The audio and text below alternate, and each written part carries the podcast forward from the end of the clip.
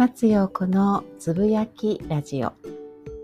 この放送では私松陽子の知識や経験をもとに日常の出来事や考えをシェアしたりフォロワーさんからのご質問にお答えしながらリスナーの皆さんと新たな気づきを共有していきます。皆さんいかがお過ごしですか？インナービューティーインストラクター松陽子です。私はボディワークやボディワーカーの養成育成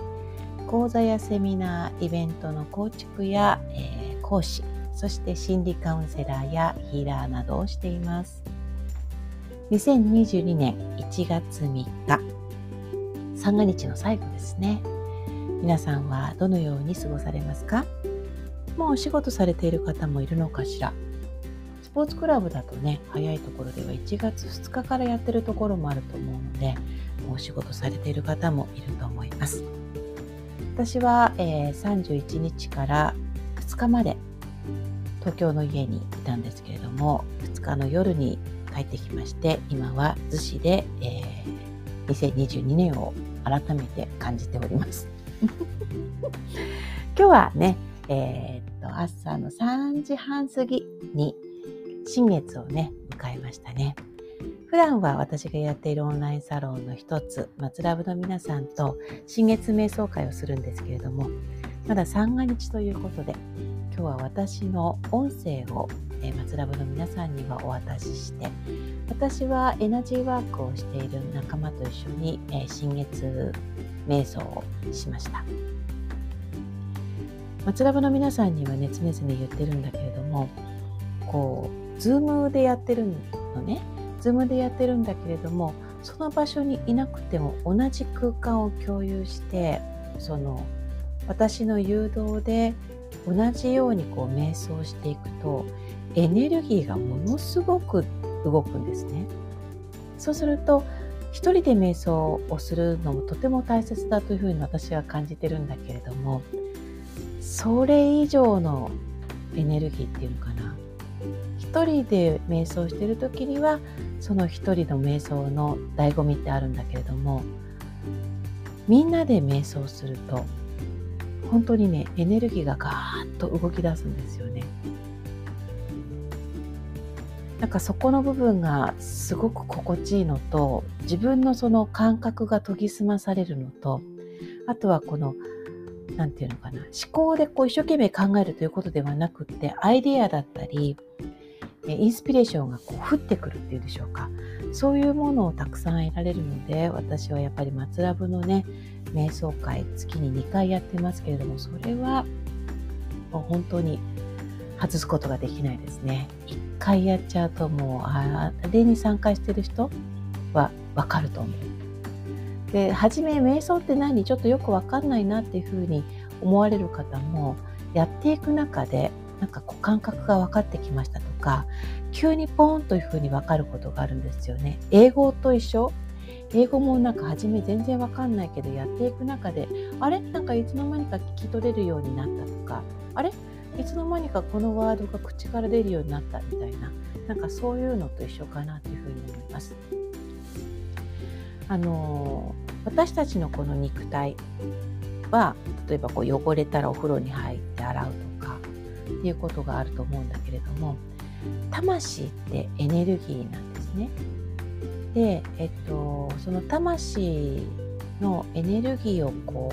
う汚れているものを洗い流すのに瞑想はとてもいいということを瞑想を教えてくれている。数名の方に私学んでるんですけれども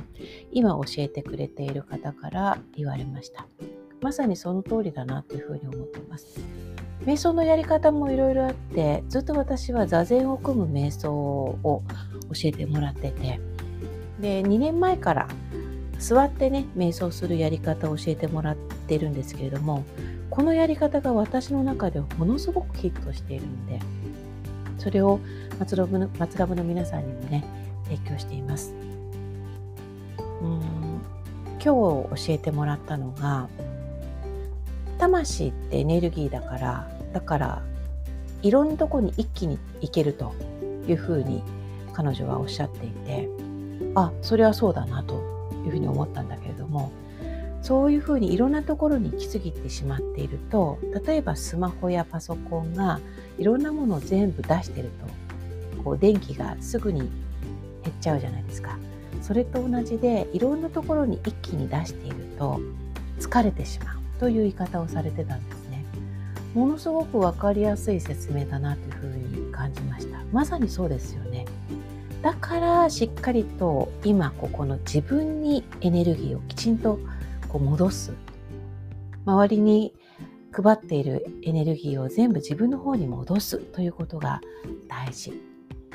自分にね気を向けるということを松ラブの皆さんに中心に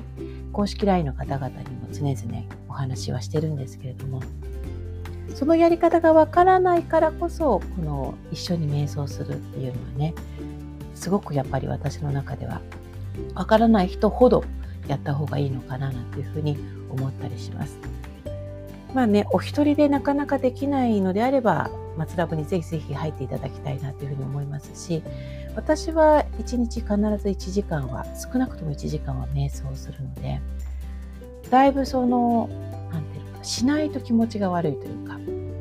歯磨きしないと気持ちが悪いっていうのと同じぐらいな状態になってきました。でもこれってやっぱり継続なのでね継続はやっぱり力なりで本当にそういう風な感覚になるんだなっていう風に思います。今年も